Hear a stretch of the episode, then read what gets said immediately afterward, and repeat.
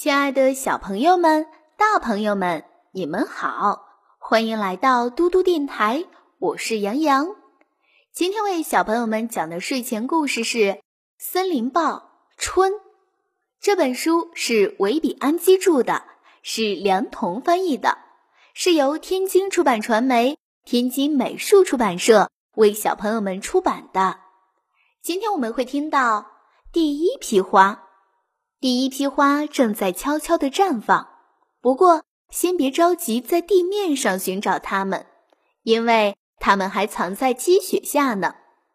森林边缘的沟渠里已经蓄满了水，也只有这里才有水流经过。喏，就在这沟渠里的褐色水面上，飘着榛子树的树枝，这些树枝上还开着森林里的第一批花。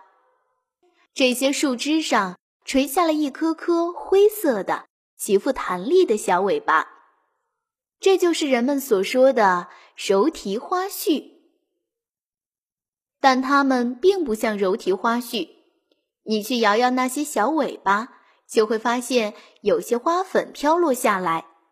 奇怪的是，榛子树枝上还开着别样的花，那些花总是两朵。或三朵的挤在一起生长，稍不注意就会被人们误以为是花蕾，而且在那些花蕾的尖上还长着一条红线，就像伸出来的一条小舌头。其实这是雌性花尖端的柱头，它们负责接受从别的榛子树枝上飘来的花粉。风惬意地穿梭在光秃秃的树枝之间。